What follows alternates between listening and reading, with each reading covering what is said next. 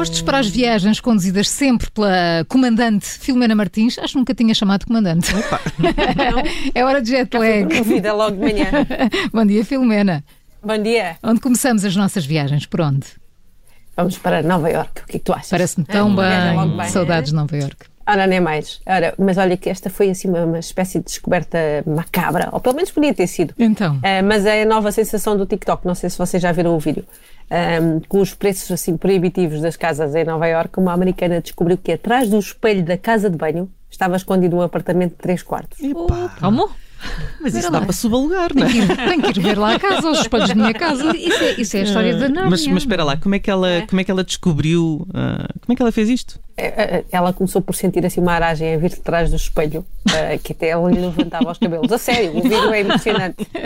E, e não percebia de onde é que aquilo vinha. Uh, portanto, ainda pensou que fosse das condutas de ar ou uma coisa assim, mas andou por ali, não viu, e então resolveu tirar o espelho. e achou um buraco. Espreitou com uma lanterna e, e viu um enorme espaço vazio lá atrás, assim um bocado assustador. E resolveu antes de mais chamar uns amigos porque quis mesmo saber o que é que era, não fosse alguma coisa estranha. E, e eles decidiram todos documentar tudo em vários vídeos no TikTok e no YouTube. Uh, ela custou a passar pelo buraco, mas aventurou-se e entrou com uma lanterna assim atada à cabeça. Então encontrou os três quartos, com várias janelas abertas, era daí que vinha a aragem, sacos de lixo no chão e até uma garrafa de água vazia o que levou, aliás, a pensar que podia ser um sinal que viveria lá alguém, o que ainda era pior. Pois, claro. Uh, mas não, uh, até porque estava tudo em muito mau estado, havia canos expostos, não havia casa de banho, nem cozinha, nem cozinha não, não era um sítio habitável. Uh, mas o mistério mantém-se, porque nem os construtores, nem o dono que, que lhe alugou o apartamento conhecem o mistério. Só que como os, os apartamentos são tão pequenos em Nova Iorque, depois do vídeo, Uh, que já está no YouTube também. Muitos nova-iorquinos agora andam à procura de mais, dois, mais alguns metros escondidos atrás das paredes das suas casas. Uh, ela, por enquanto, diz que ainda não fica muito confortável cada vez que vai à casa de banho e está por decidir se vai aproveitar aquele espaço extra. A chave não é roubado, portanto é dela, pertence. É dela. Não é do, não é, é do, do senhorio. É muito grande, vejam o vídeo, o espaço é enorme atrás. Hum. É quase tão grande como a casa dela. Bem, e depois dos Estados Unidos? Vamos para a França, porque agora quero que imaginem uma perseguição automóvel numa autoestrada entre um carro da polícia e um trator. e não foi para os apanhados. Aconteceu mesmo numa autoestrada do interior de França, com o trator a 30 km hora e os polícias a tentarem tudo por tudo para o fazer parar e evitar que provocasse acidentes. Espera aí, tu disseste 30 km hora, não foi 300, foi 30. 30, 30 km. E, e como é que assim o trator ganha? Uh, já, uh, pois, primeiro estava um trator na autostrada, não é? Parece que o senhor estava com um copita mais e se desorientou e entrou na autostrada.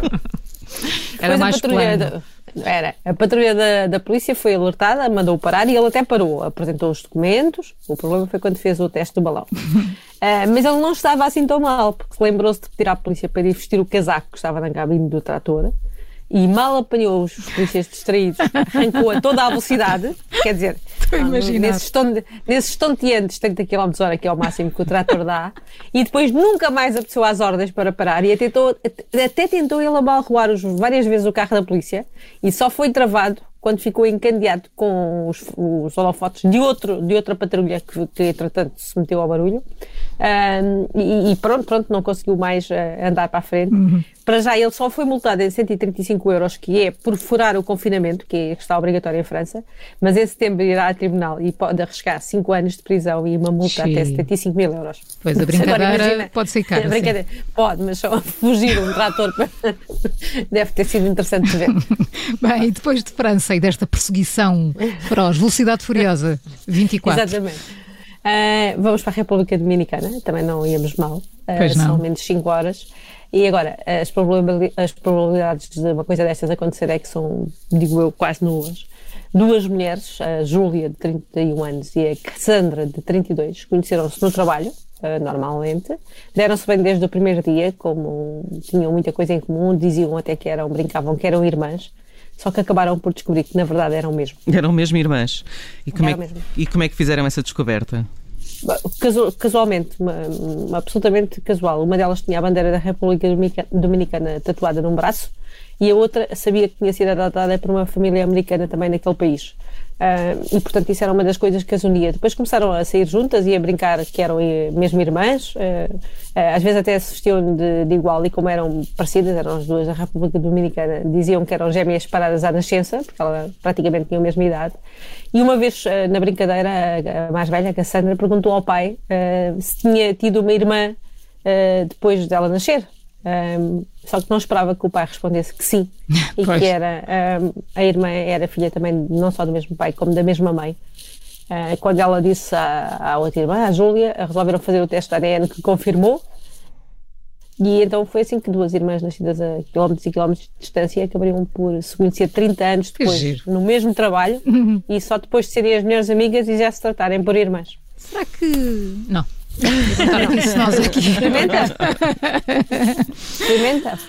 Então, e que música vai ilustrar uma destas histórias? Vamos para esta das irmãs, uhum. Oh Sister, Bob Dylan. Bob Dylan, muito bem. No Faz do Jet Lag, sempre com a Filomena Martins. Até amanhã, a um quarto para as oito, para o último Jet Lag da semana. É já o oito, o último amanhã? Amanhã é sexta-feira. Às vezes dás-me boas notícias. Até amanhã, Filomena. Beijinhos. Até amanhã. Oh, sister, when I come to lie in your arms, you should not treat me like a